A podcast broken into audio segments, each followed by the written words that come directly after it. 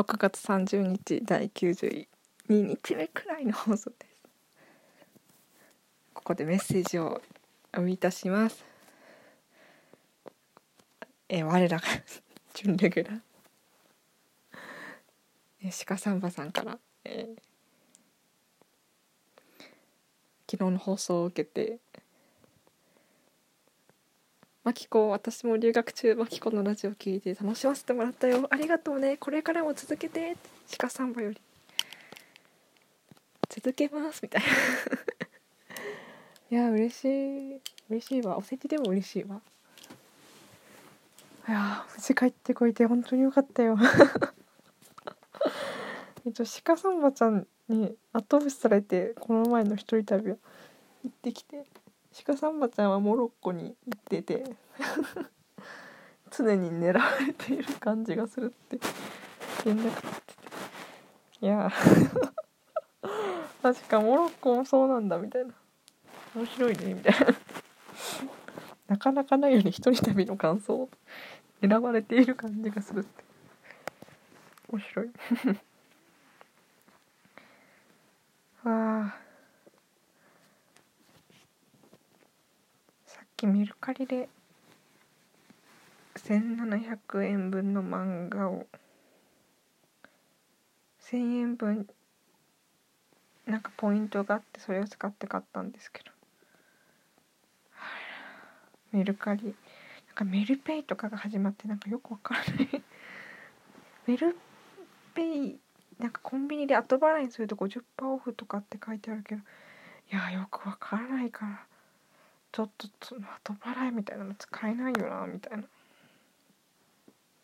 こういうのに躊躇しない方が お得お得お得な情報を入手していくのでしょうか。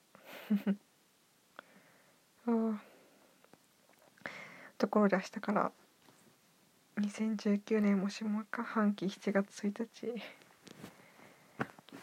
なんか私は伊手座なんですけど占いを見てたらなんか伊手座はすごく運がいいっていうほどなんか伊手座は今年はちょっと大変だみたいな意見が分かれててどっちみたいな。で私はもうひたすらいい方で撮ってたんですけどいやよく分からんですね。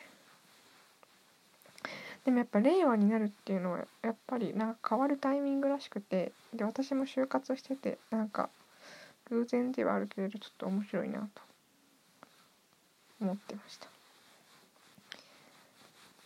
占いね。ハマっちゃうんだよ。就活してて周りの友達がどんどん占いにハマっていってちょっと面白かった。そういえばこの前の京都に行った旅行で一度もおみくじを引かなかったな。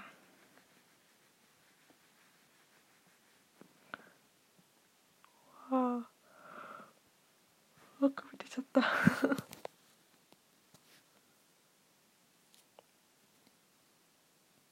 手相とかね見てもらいたいね一度。なんかそれを手相が見れる方いたら ご連絡ください。見てほしい。